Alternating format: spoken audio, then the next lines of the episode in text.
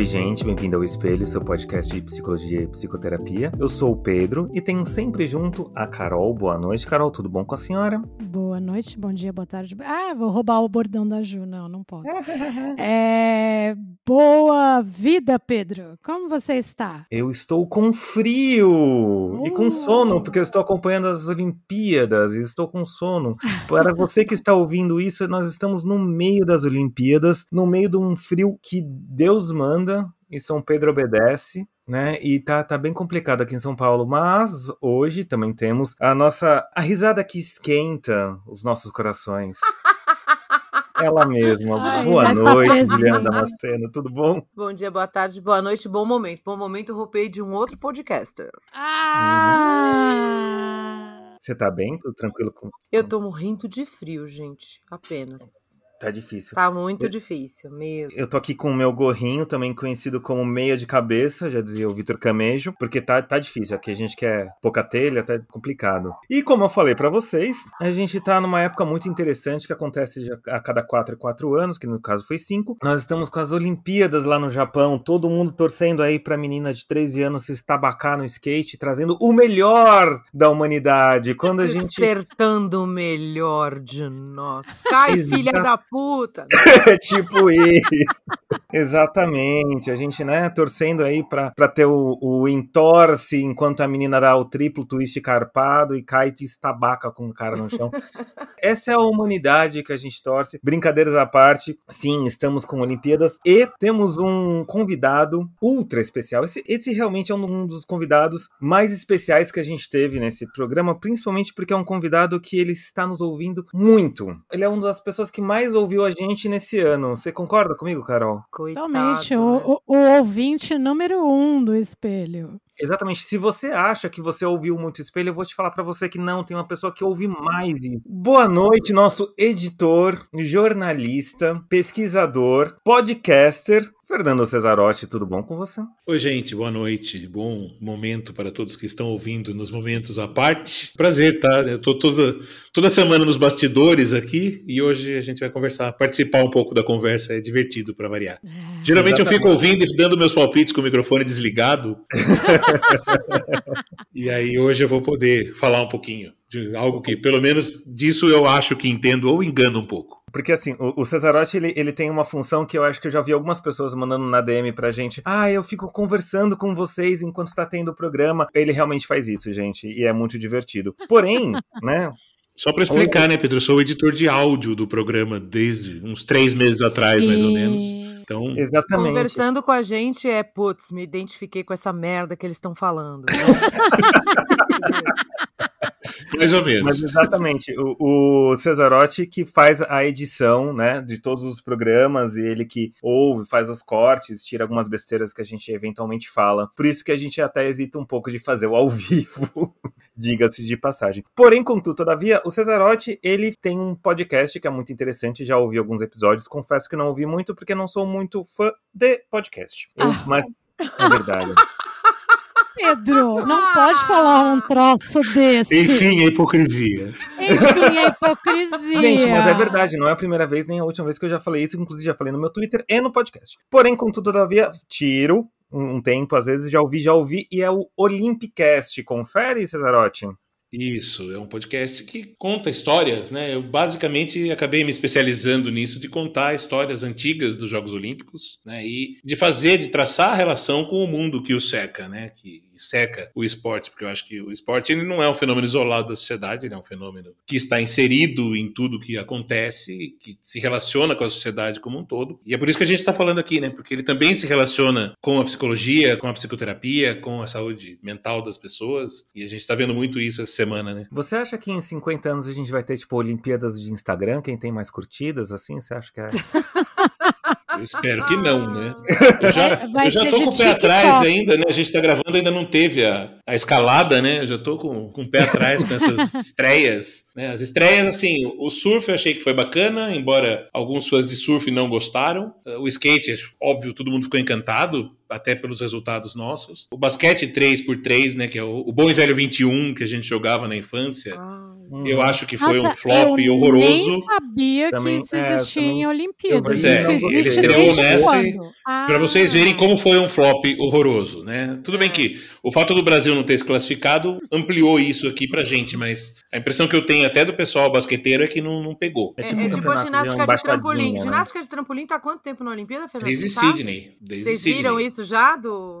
É Ah, a boa e velha cama elástica, né? A É, o cama pula-pula, campeonato de Pula-pula. Tem campeonato de pula-pula? Acho que eu preciso me inscrever nisso. Nos aniversários dos sobrinhos eu tô ali, tá? Vai lá concorrer com as chinesas. Ah! Só tinha chinesa hoje, só tinha chinesa aplaudindo no, no- no- essa madrugada. Só tinha Que eles chegam a chinesinha. 8 metros de altura metros de durante o altura. Salto. Pela Uau. madrugada. É, Eu nem já, já sabia desisti. que tinha isso. Só, só de olhar isso eu já torci o tornozelo. Mas eu acho que é interessante a gente chamar o Cesarotti exatamente porque a gente vai surfar na, no assunto da semana, né? Que foi essa semana da Simone Biles, que. Você vai ah, surfar, mas você vai tirar nove ou você vai tirar Não. oito? Não sei, vamos, vamos pedir pra Yasmin Brunet dar minha nota. Hum, Mas a Simone, ela teve um, um- Ela levantou uma questão muito grande com a atitude dela. Eu vou pedir pro Cesarotti contar o que ela fez, porque ele vai contar muito melhor do que eu, porque afinal de contas Exato. é o que ele faz da vida. Ela disputou as eliminatórias da ginástica, né? A ginástica é feita de uma série de competições e que começa tudo com um dia de eliminatórias, em que todas as ginastas vão lá, dão seus espetáculos, né? Em- no caso das mulheres, em quatro aparelhos, nos homens, seis. E aí eles se classificam para vários torneios e disputas de medalha depois. Então, uma por países primeiro, depois a individual geral, que foi essa que a Rebeca Andrade ganhou a medalha, né? Que é a soma dos quatro aparelhos, e as finais individuais de cada um dos aparelhos. A Simone Biles é um espetáculo, né? A melhor ginasta que apareceu nesse século, provavelmente. Provavelmente uma das melhores de todos os tempos. E ela chegou como favoritíssima e grande estrela dessa Olimpíada, né? E ela fez a sua apresentação e ela cometeu algumas falhas na apresentação, nessa apresentação primeira, que é uma apresentação eliminatória. Para a gente ter uma noção da qualidade dela, mesmo com as falhas, mesmo aparentemente sentindo lesões físicas, ela foi a melhor de todas, né? Ela terminou em primeiro lugar nesse dia. ela é Ela ajudou os Estados Unidos a se classificar para a final. Ela é um espetáculo. Ela é um Uhum. só que aí, no dia da final por equipes, ficou um ruído, né? Se ela ia disputar ou não. Ela disputou o primeiro aparelho, que era o salto, ela deu um salto. Ela cometeu um erro de novo, e aí ela saiu da disputa, né? Ela foi substituída, ela não disputou os outros aparelhos. Essa prova por equipes, cada país tem quatro ginastas em cada aparelho, e aí soma todas as notas, quem tiver mais nota em tudo é o vencedor. Cada país tem cinco ou seis atletas na sua equipe. Ela foi substituída por uma reserva. Os Estados Unidos ficaram com a medalha de prata. E ela disse que né, estava com questões relativas à saúde mental dela. No dia seguinte saiu a informação que ela não disputaria também a prova do individual geral. A gente está na sexta, não sei, a gente deve publicar esse episódio na segunda, quando as finais de aparelhos já tenham sido disputadas. É, A gente não sabe se ela vai disputar ou não. né? Não saiu a informação ainda que ela não vai, mas a expectativa que a gente tem é que ela não vá disputar. Se quando você estiver ouvindo esse podcast ela tiver disputado, né, você E reconsidera e tal ganhado. e provavelmente ganhado, né? Mas a princípio, assim, o que a gente imagina nos bastidores e como repórteres e a gente pesquisa e o pessoal, né, os colegas americanos pesquisam, ela provavelmente não vai disputar também essas provas. Eu tenho para mim, não tenho informação de novo palpite que ela tem questões físicas, né, que ela tem problemas nos tornozelos, ela tá se recuperando de lesões e tal e, e por isso ela não está 100% fisicamente e que isso e aí eu deixo com vocês, talvez tenha afetado as questões mentais e psicológicas dela. Né? Isso é um negócio que a gente ouve no esporte há muitos anos, embora de forma muito amadora e muito botequeira, né? A psicologia do esporte, ela existe, ela é importante, vocês sabem mais do que eu, mas no dia a dia o que a gente ouve, né, das torcidas e nas redes sociais é a psicologia botequeira do esporte. É bom a gente conversar sobre isso justamente para tentar diminuir um pouco esse ruído aí. O Kobe tem realmente um- uma história muito bonita, né? O Comitê Olímpico Brasileiro tem uma história muito bonita em Sydney, trazendo a psicologia botequeira pro nosso treinador, né? Fica aí para vocês pesquisarem do que, que a gente tá falando. É, é easter egg, é easter egg. Quem sabe, sabe. Quem é de verdade sabe quem é de mentira, já dizia o meme. Quem sabe pisa na brasa. Exato. Uh. É muito interessante o que você está falando, porque assim, quando a gente fala de saúde mental, um, um meme, uma brincadeira que aconteceu muitas vezes é assim, é a comparação da depressão com o cara quebrar o braço, né? E aí o cara tá com o braço quebrado, a pessoa vira para ela e fala assim, mas você já tentou não tá com o braço quebrado? Né? A pessoa tá lá com, com a caganeira, aí vira outra pessoa, mas você já tentou assim segurar bem forte para ver se não é caganeira? Ah, hoje foi tempo recorde. Hoje hein? foi tempo recorde. É, Mas foi foi caprichado, né, gente? Foi Ele se esforçou. Rapidinho. Foi recorde Fez uma metáfora bacana. Mas a brincadeira é que é essa, né? Tipo, a pessoa tem uma dor física e a gente entende. A pessoa tem um entorse, tem um problema físico e a gente fala assim: ah, não, tudo bem, ah, pô, realmente, né? Tá aí mancando. Agora, a pessoa tem um problema de ordem mental, de ordem emocional, e eu gosto de usar a palavra emocional muito mais do que mental, e aí a gente fica: não, mas como assim? Mas não, ela tá sendo fraca. Tá- Amarelou, é millennial. Amarelou. Amarelou, é millennial. Mas talvez não seja só uma questão, né, tipo de é, lesões físicas, Exato. o que, né, de tipo justificar por lesões físicas ou por tem a questão do trauma também que estão trazendo aí, que Uhum. também pode ser um motivo e tal, porque ela ai, super se traumatizou por conta de um abuso que ela sofreu e, e- e, tipo Não, e ela, se, fico- e ela se traumatizou de verdade. Isso é um fato. E ela aconteceu. E ela foi abusada. Sim, mas o que eu queria chegar é isso também é, não tira a situação de que a pessoa pode simplesmente desistir de entrar, de de repente preservar a saúde mental dela sem ter sofrido nenhum trauma físico ou psicológico mais grave, simplesmente porque ela não deu conta, entendeu? Não existe, nem sempre existe uma justificativa, ó, um trauma mesmo, um abuso, uma coisa, uma violência, alguma coisa para justificar a desistência. A desistência pode ser simplesmente não justificada e as pessoas têm que lidar com isso e é difícil. Ô, ô, Carol, e, e pior do que o próprio atleta lidar com isso é a cobrança do torcedor que acha que tem o direito de É cobrar dessa que eu tô falando. Ah, é, É dessa? exatamente essa, é essa cobrança que eu estou falando. É, inclusive eu li esses dias nas redes sociais gente falando, não, porque ela é a Simone Biles, ela tem que se explicar. Tem que se explicar pra quem, meu senhor? Você nunca passou nem, nunca sentiu nem o cheiro da trave por onde a menina passa, né? Dores emocionais não tem registro de imagem, não são visíveis. O cara que tem um entorse levantando da cama, né? O cara vai, o cara vai escovar o dente e sente o braço. E aí ele agora ele olha pra Simone Biles e fala assim, não, ela tem que se explicar. É, não, não, ela tem que dar uma explicação. Não, não tem. São duas coisas que aí eu queria também até um pouco a opinião do Fernando, porque assim, primeiro, a gente olha pros, pros atletas e eles não existem, né? As pessoas não existem. O carne e osso não existe. O que existe é um mito. O que existe é uma idealização. A gente olha para aquela pessoa ali na televisão e a gente quer que aquela pessoa já seja um super-herói. Porque, vamos concordar, é quase um super-herói. Eu fico olhando o cara saltando um salto com vara. O cara sai do chão, se catapulta 7 metros para cima e cai 7 metros para baixo. Ou 6, ou uma, um- é uma, uma altura imbecil. O cara sobe dois andares. É. Imagina você, caro ouvinte, se jogar. Olha, eu moro no primeiro andar. Eu olho para baixo, eu já fico com medo. O cara vai pro segundo andar e pula. Pedro, mas tem uma coisa também, acho que o Fernando, não sei se ele concorda, mas quando você trabalha com jornalismo esportivo, você perde um pouco desse encanto aí que você está dizendo. Dessa fantasia de super-herói. Não sei se porque, Porque você é. lida diretamente com clubes, atletas, federações, e é uma lida muito difícil, então você perde um pouco desse, oh, o super-herói. Para o jornalista esportivo, isso se quebra um pouco ao longo dos anos, conforme a profissão, conforme você vai envelhecendo na profissão. Não sei o que, que o Fernando acha. Sem dúvida, sem dúvida. A gente estava falando antes de gravar, né? Você até torce um pouco menos pro seu time. E tudo É. Mas é pra gente, né, Ju? Tô falando gente porque você é jornalista também, né? Embora você às vezes queira esquecer disso.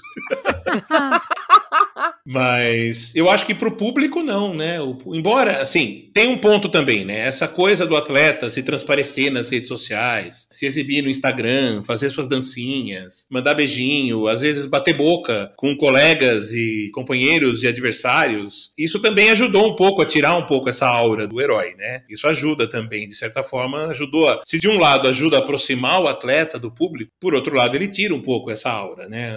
Ele faz aquilo que a gente sentia, a gente jornalista sentia antes, com o passar do tempo, mas de uma forma geral, assim, ainda assim se preserva muito, né? A hora que o cara tá lá, como o Pedro falou, fazendo o salto, eu que já vi tantas vezes, olho e falo, puta merda, cara, como que o cara consegue, Tem né? coragem, né? Como é que o cara tem coragem? Ontem eu tava fazendo um fiozinho no Twitter, no perfil do podcast, sobre salto em altura. O cara um dia do nada ele percebeu que pular com a perna para frente era errado e seria mais inteligente para ele pular de costas. Só que o salto em altura era disputado na terra antes, né? Então não dava para você virar aí. O dia que resolveram botar o colchão igual no salto com vara, o salto com vara inclusive também era na terra, né? Porque hoje o cara cai no colchão, os atletas caem no colchão, mas até os anos 60 ele caía na terra. E eu falo ele porque as mulheres só passaram a disputar também o salto com vara nos anos 90, né? Rola todo um altas questões de gênero aí pra É gente tão discutir também que o esporte assim? né, é bem É, atrasado nesse sentido, né? É sim. Nossa, não sabia. O e- atletismo, é, inclusive,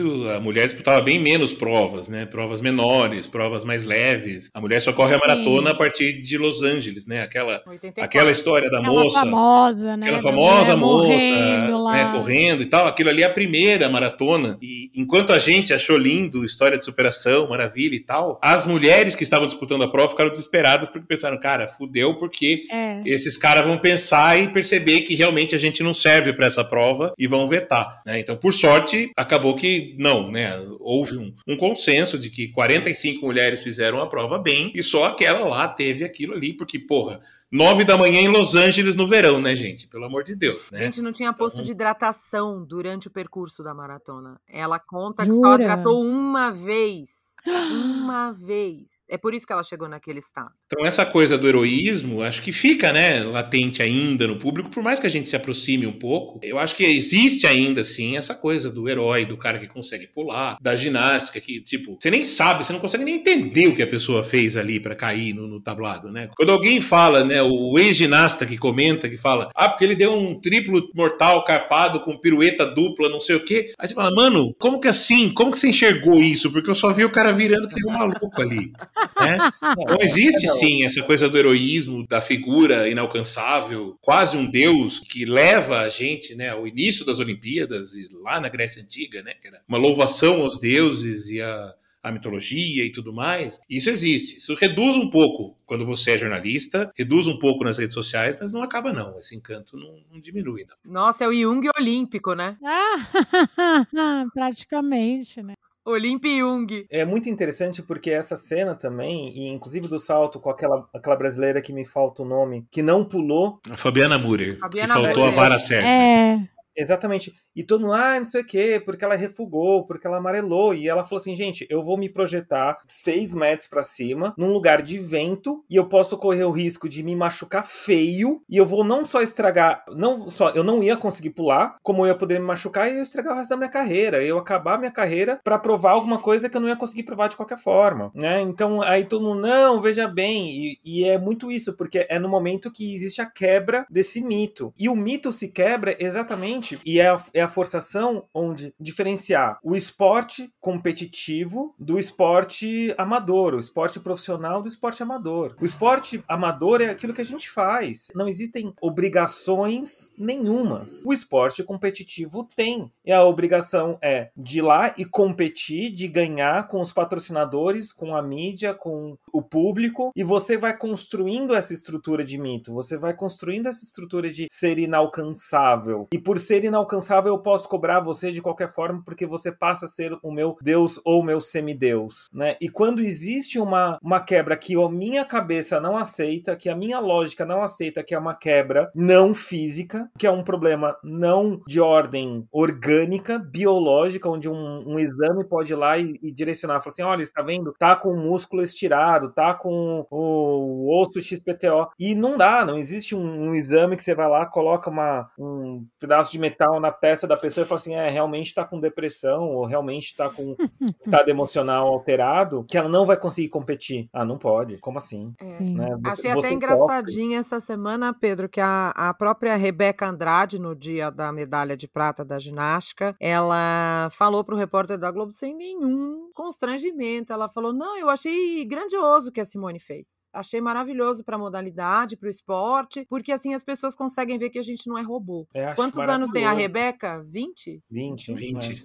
20, Porra. 22, por aí. Achei E é engraçado porque histórico. né, na apresentação que ela ganhou, a Rebeca poderia ter ganho a medalha de ouro e ela não ganhou a medalha de ouro porque ela pôs o pé pra fora. Em dois momentos da apresentação dela, O tablado aqui é pequeno pra ela, ela é o lado é enorme. pequeno pra ela. É. Não, tablado que pulava demais, pula demais. Eu- eu Sendo que na eliminatória ela tinha feito show de bola, o Aham. exercício, praticamente perfeito. Sim. E aí isso volta, né? Até o Pedro falou de Sydney, mas Sydney é uma Olimpíada que começa a se abordar esse assunto, principalmente porque o Kobe fez essa, essa escolha pouco ortodoxa e o Brasil ganhou zero medalhas de ouro. Né? O Brasil fez um, um desempenho, foram 12 medalhas, então é medalha pra caramba, mas nenhuma medalha de ouro. E houve Mas, muito Fernando, essa questão Conta a preparação, né? Tipo, o que, que aconteceu na, na, na Olimpíada de Sydney? Então, vamos aos fatos, né? Sem julgamentos.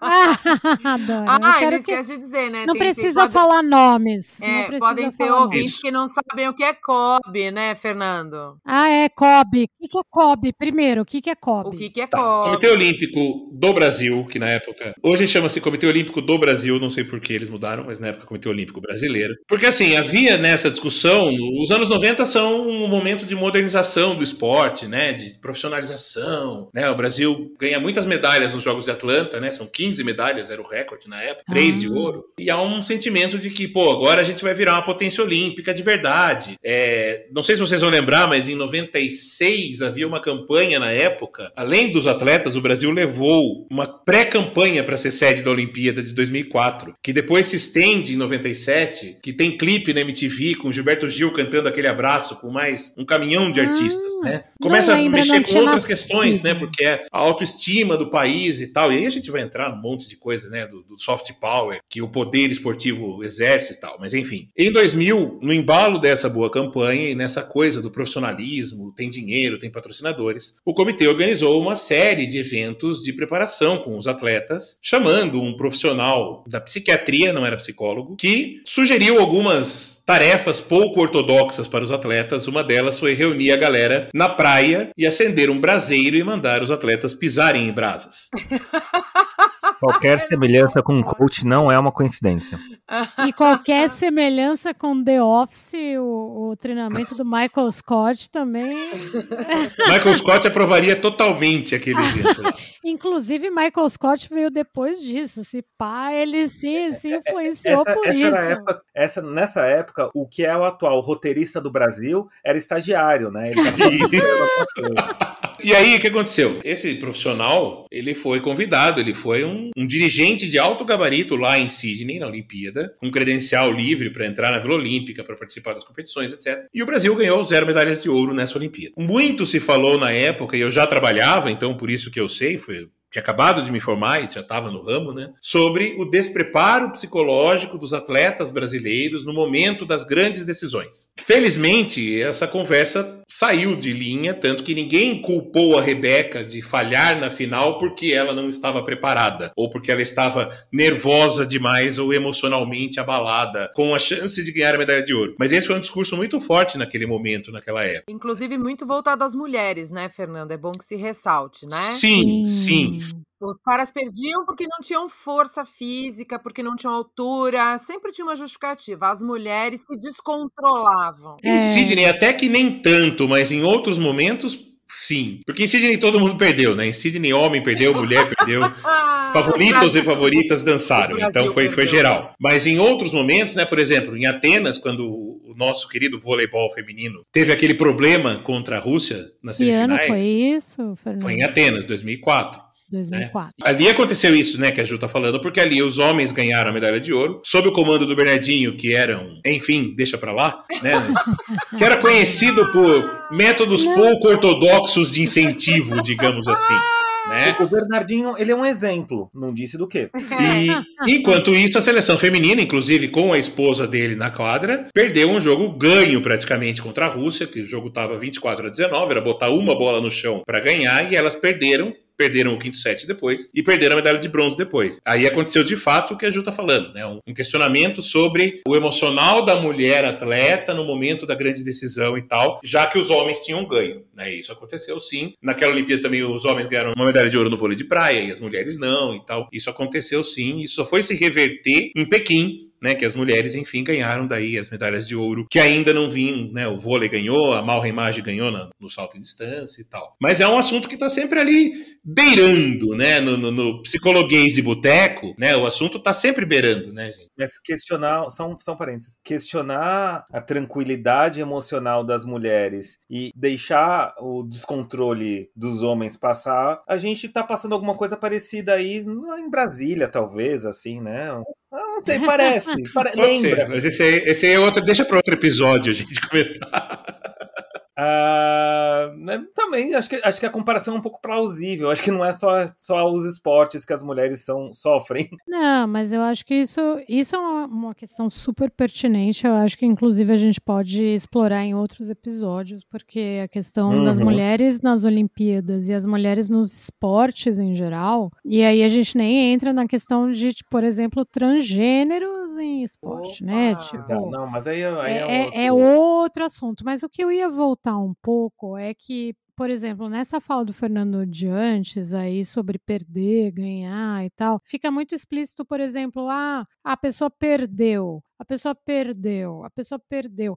Tipo, como se fosse uma derrota que se precisasse, assim, é, precisava melhorar para ganhar. Assim, eu sei que não foi isso que você falou, Fernando, mas assim, só para falar da história da psicologia no esporte, né? Porque todo mundo fala, ah, existe psicologia no esporte, existe a psicologia do esporte. E, e eu acho que assim, existe a psicologia no esporte e existe a psicologia do esporte. São duas coisas diferentes, mas eu acho que poderia também ser outro episódio. Do ganhar e perder, que a psicologia do esporte, ela não tá, é, é, talvez esteja atrelada a treinar atletas para ganhar. Então, eu, eu acho que assim, é uma coisa que a gente precisa dar uma pincelada aqui, porque existe essa área, existe esses profissionais que trabalham para alta performance e eu não vou fazer juízo de valor aqui, porque não é meu papel, mas eu tô só falando que existe isso e que isso é muito utilizado aí por aí. Aí eu fiquei pensando aqui, enquanto o Fernando estava contando a história do é, andar na brasa e não sei o que de Sidney, o quanto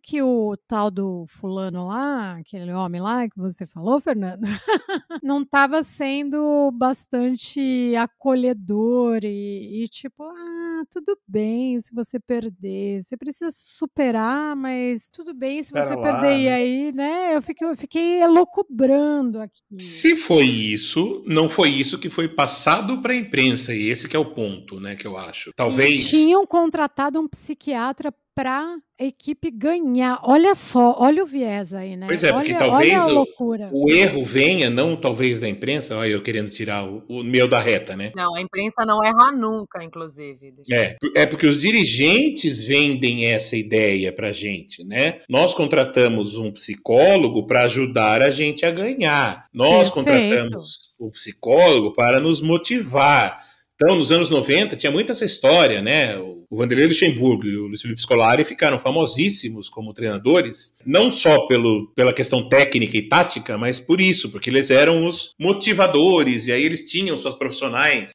família escolar, né? Uhum. É, e eles tinham profissionais de psicologia, eles não, não, não era só no botequês, né? Eles traziam psicólogos, psicólogas para dentro das suas comissões técnicas, mas era sempre com esse intuito de motivar, nunca de acolher. Essa palavra Sim, acolher nunca é. apareceu no jornalismo esportivo relacionado à psicologia. Não, e perfeito, e foi a época do boom do, da psicologia esportiva. Foi anos 90, anos 2000, foi a época do tipo que apareceu a psicologia esportiva mesmo, forte no Brasil e você falou perfeito. Sempre foi numa questão de tipo, vamos fazer essa equipe ganhar e muito menos do que, ah, vamos acolher essa equipe. É, acho até importante explicar para o nosso ouvinte internauta que a psicologia do esporte, a roots mesmo, né, a que o clube contrata, a que a federação contrata, a que a confederação contrata, na verdade, é um tipo de profissional um pouco diferente. É um profissional que basicamente mede índices, organiza dados, é, isso está muito presente na psicologia do esporte, né? Então não é Qual só... é o foco da psicologia do esporte? Entre outros, né? É, Essa, é... dessa. Dessa.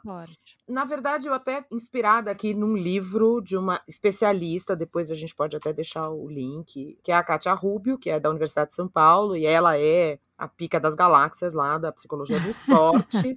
Isso está fundamentado em quê? Manifestação das propriedades fundamentais do sistema nervoso, força, equilíbrio, mobilidade dos processos nervosos, de acordo com os dados das observações psicológicas e pedagógicas sistêmicas, temáticas na verdade. E dentro desse bolo aí, você coloca orientação da personalidade, traços de caráter, é como eles chamam, tá, gente? Manifestações emocionais, mas tudo muito voltado para a explosão no treinamento, na competição, tempo de reação, percepção motora. Resultado, né? Resultado, em resumo, uhum. bem do resumo, intensidade, estabilidade dos processos de atenção, tananãs, tananãs, tudo isso muito calculado, calculado mesmo, tá? Não é, uhum. não é só um calculado é abstrato, é literalmente não. calculado. É literalmente calculado. E assim, quem já está envolvido, quem já está nessa área há bastante tempo, chama de ciência. O que a gente faz é ciência. Sem juízo de valor, ok? Eu gosto muito de pensar que essa psicologia do esporte, ela está muito mais próxima do RH, dos recursos humanos, da psicologia voltada para as empresas, para as instituições, onde eu vou olhar para aquela pessoa ali não como uma pessoa, mas como um asset, um colaborador, uma ferramenta, alguma coisa que vai trazer outra coisa, e eu vou usar o que eu tenho à minha disposição para isso, né? Então, o esporte competitivo é muito interessante porque mais um mito que se quebra e, e essa a atitude da Simone Biles e de forma geral isso está se quebrando é que os atletas são têm corpos perfeitos ou corpos saudáveis e é exatamente o oposto né? Na entrevista da ganhadora de prata, que ela deu com 20 anos, que ela fez não sei quantas é, cirurgias no pé e na perna para conseguir ir lá. E ela tem 20 anos. E ela fez mais de duas, três, quatro cirurgias exatamente com 20 Sim, anos. Por lesões que ela Por teve, lesões por... causadas pelo esporte. Se a gente for pensar, inclusive, tem até uma, uma coerência, entre aspas, né? Uma coerência no que o esporte não é saúde, né? O esporte de competição, ele não é saúde, nem física, não. nem mental, né? Eu o adoro esporte... me escorar nisso. Isso é louco porque isso se contrapõe ao espírito olímpico original do Barão de Coubertin. E aí eu vou fazer meu jabá, ouçam o Olympicast 1. Sim, né? por favor. Uhum. Que é o espírito original do Barão de Coubertin, da ressurreição dos Jogos Olímpicos, lá no final do século XIX, é do esporte como prazer e engrandecimento da alma através do esporte, da alma e do espírito. Do Coubertin, né? né? Oh. Tanto que ele era contra, só que ele era um escroto que era contra a mulher no esporte também, tá? Isso aí é só para homem.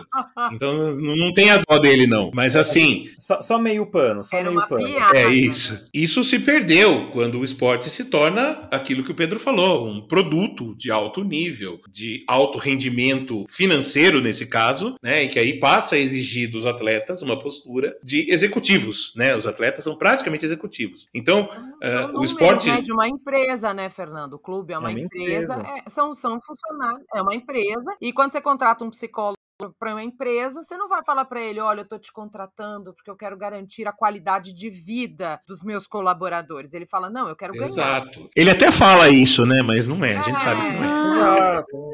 É, é assim, é qualidade de vida, só que assim, para gerar mais dinheiro, para gerar melhor resultado. Né? Para mim, né? Dinheiro para mim. O atleta, o esporte de alto rendimento, o atleta não tem saúde física e não tem saúde mental. E a saúde física, né? A, temos aqui uma ex-jogadora de vôlei nessa nesse recinto, que eu não vou dizer quem é, que pode dar o testemunho de dizer que o sujeito que joga vôlei profissionalmente, começa ali por 12, 13 anos e termina com 35, o sujeito termina totalmente destruído, com todas as suas articulações comprometidas: joelhos, tornozelos, ombros, cotovelos, pescoço, coluna né? E isso eu tô falando de um esporte. Cada é. esporte tem o seu prejuízo. E vão conviver com essa dor, inclusive, o resto da vida, né? É, Exatamente, é, o cara carrega isso. Então, assim, você que acha que esporte é saúde, o esporte pode ser saúde para você fazer a sua pelada toda semana, jogar uhum. o basquetinho na quadra, fazer um Cooper é três vezes por semana, ir na né? academia, etc. E isso é saúde.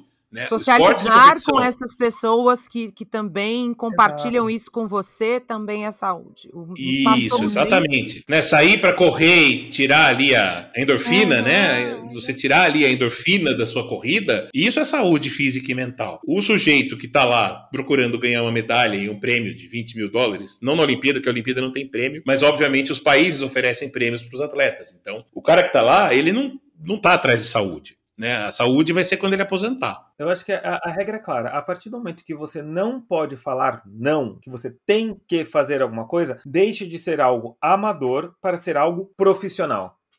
Isso serve para saúde, isso serve para hobby, isso serve para qualquer coisa. Né? Não é nem uma questão de qualidade, é uma questão de qual que é a sua disponibilidade. Se você não pode falar não, é um trabalho. Pronto, acabou. Né? Então, eu acho que isso é interessante. Com isso, gostaria de agradecer mais uma vez o nosso editor, nosso jornalista, nosso amigo, nossa fonte de, de dados e pesquisas jornalísticas, Fernando Cesarotti, que tem o Olympicast. Por favor, deixe aí mais uma vez o seu jabá. Sim, por favor. Arroba Olympicast no Twitter e arroba Cesarotti com dois T's e I no final também, o Pessoa Física. E fiquem à vontade pra gente bater papo sobre esporte e outras coisas mais. Ele é Exatamente. bravo, viu, gente? Cuidado com o que vocês vão escrever pra ele, que ele é bravo. É ele é bravo. Só sou um pouquinho mal-humorado, só às vezes. Exatamente.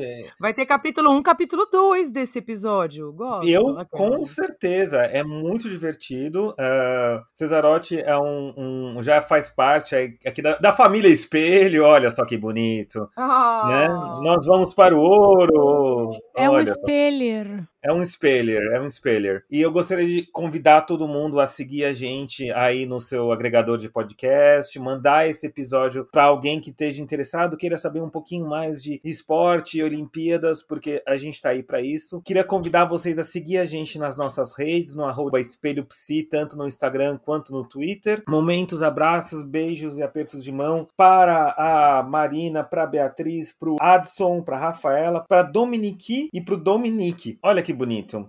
Pro Fábio e pra Maria também, que mandou uma mensagem para mim querendo saber mais sobre psicologia. Agora eu quero que as meninas falem suas próprias arrobas, por favor. Ah. Vai, Ju. Eu sou a Psicajuda no Twitter e Psicajuda underline psi no Instagram. E eu sou Carolina Lojo Psi no Instagram. Carolina Lojo Psi no Instagram. Eu sou arroba Pedro Psico no Twitter, no Instagram nem precisa me seguir porque só, só tem carro, moto, não tem carro, só tem moto e gato. E um abraço, um aperto, um beijo de mão para todo mundo. Tchau. Tchau.